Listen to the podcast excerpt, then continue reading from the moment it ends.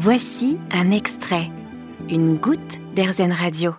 Boire est un réflexe naturel qui nous désaltère, mais surtout qui nous permet de booster le renouvellement de nos cellules et de chasser les toxines de notre organisme. Pour nous en parler, j'ai invité Fanny Russawen-Martins, qui est naturopathe hygiéniste spécialisée dans la santé au féminin et l'alimentation vivante, entre autres. Bonjour Fanny. Bonjour Céline. Alors Fanny, on va parler ensemble d'hydrologie. Alors je précise que ce n'est pas la science liée à l'eau, mais bien euh, d'hydrothérapie en fait. Mais il me semble, si je ne dis pas de bêtises, que le terme d'hydrothérapie euh, ne peut pas être employé librement par les naturopathes. C'est bien ça, Fanny? En effet, l'hydrologie est une technique que l'on utilise beaucoup en naturopathie. Et oui, le mot peut parfois surprendre. En tant que naturopathe, nous utilisons un vocabulaire qui est précis et qui doit bien se différencier du jargon médical, afin de ne pas entrer dans le domaine qui serait du ressort du médecin en fait. Donc on évite tout ce qui est euh, terme thérapie. La technique naturopathique qui s'attache à l'usage de l'eau se nomme donc l'hydrologie.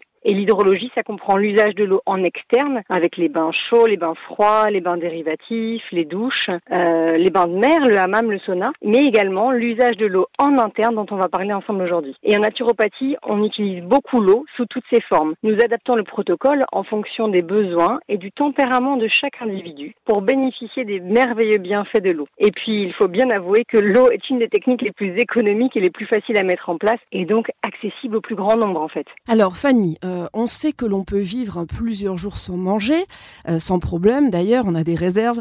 Mais combien de temps peut-on vivre euh, concrètement sans boire? En effet, on ne peut pas rester sans boire durant une durée trop longue. Notre organisme, qui est composé à 75% d'eau, alors à 90% pour les nouveau-nés, puis parfois on descend jusqu'à 60% pour les personnes âgées, c'est donc un composant de base de notre organisme et il est primordial de boire régulièrement. L'eau est présente dans tous les liquides du corps et elle favorise le mouvement nécessaire à la vie. Concrètement, il est difficile de dire combien de temps on peut vivre sans boire. Cela va dépendre de chaque personne comme pour tout le reste d'ailleurs. Il est possible, après une préparation et sous strict encadrement, de faire ce qu'on appelle un jeûne sec, c'est-à-dire un jeûne sans boire durant une, période qui est relativement courte. Hein. Au-delà de ces jeûnes secs dans un cadre strict, il est important de boire régulièrement, plusieurs fois par jour, afin de s'hydrater correctement. Et puis, euh, sans quoi, en fait, au bout d'un certain temps, notamment au bout de 2-3 jours, on risque la déshydratation sévère. C'est-à-dire que si on perd plus de 20% son eau, on risque la mort. Une diminution de l'apport hydrique quotidien affecte d'ailleurs l'efficacité du travail cellulaire de l'organisme en fait. Hein. Il n'y a qu'à observer euh, l'histoire et la géographie. Les peuples se sont toujours installés près des sources d'eau et pour cause. La vie est impossible sans eau.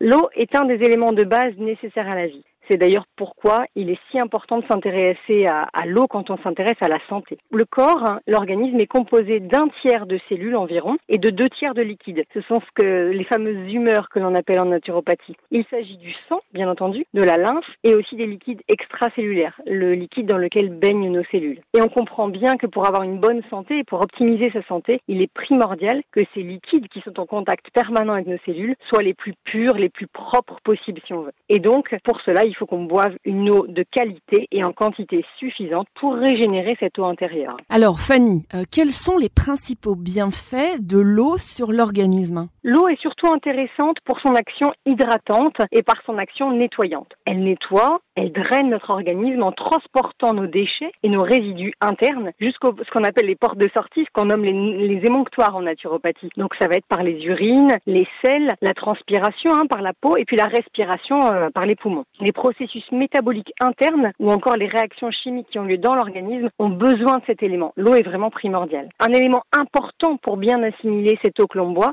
c'est quand et comment on la boit. L'idéal étant de boire en dehors des repas pour éviter que cette eau ne se mélange au bol alimentaire dans l'estomac et ne complique les processus digestifs en fait. Donc euh, on conseille en naturopathie de boire beaucoup avant les repas peu pendant les repas et pas du tout juste après les repas. L'eau est un élément indispensable. Elle permet à l'organisme de réguler la température grâce à la transpiration, mais elle est aussi primordiale pour la qualité de la peau, son élasticité, sa souplesse.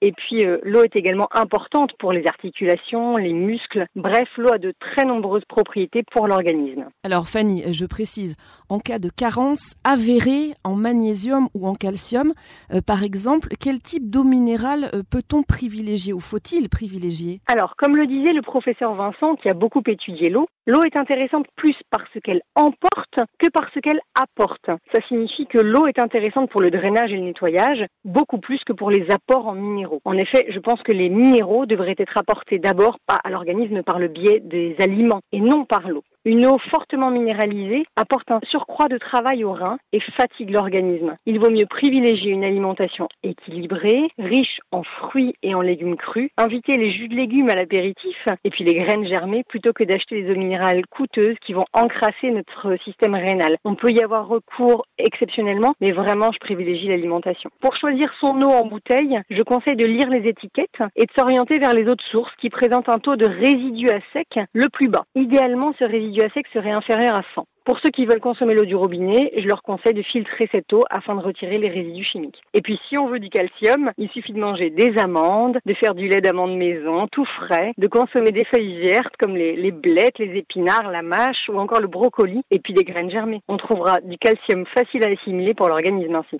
Très bon conseil, merci Fanny. Alors maintenant, bon, eau plate, eau gazeuse, euh, ça dépend vraiment des goûts de chacun, mais info ou intox, est-ce que l'eau gazeuse fait vraiment gonfler le ventre?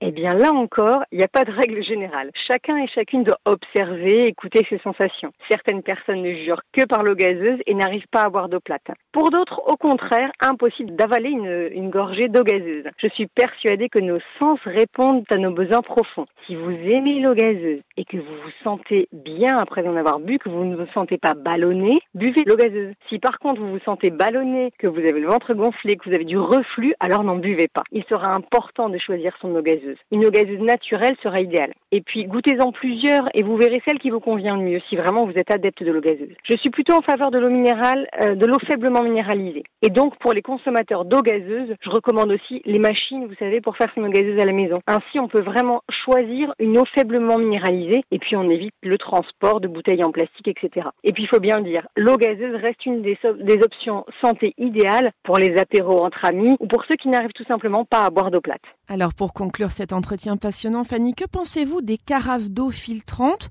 On en parle beaucoup. Est-ce qu'elles sont vraiment utiles selon vous ou, pas? Oui, l'eau du robinet est soumise à des contrôles sanitaires stricts, mais ceci n'inclut pas tous les contaminants. Il est donc important de procéder à une filtration avant de consommer l'eau du robinet afin de tenter de retirer les résidus de pesticides, de nitrates, les métaux lourds, les médicaments, les hormones. Les carafes filtrantes peuvent être intéressantes, mais uniquement à condition de changer régulièrement les filtres, sinon pire. L'idéal étant le système d'osmose inverse. C'est un peu plus cher, mais c'est la solution la plus efficace. En attendant, on peut s'orienter vers un filtre, une carafe filtrante, ou bien acheter de l'eau de source faiblement minéralisée, celle avec le résidu euh, à sec le plus bas possible. Pour plus d'informations, euh, rendez-vous sur le site de Fanny, fannynaturo.com. Fanny Russawen-Martins, merci beaucoup. Merci. Vous êtes, je le rappelle, naturopathe hygiéniste et vous êtes spécialisée dans la santé au féminin et l'alimentation vivante.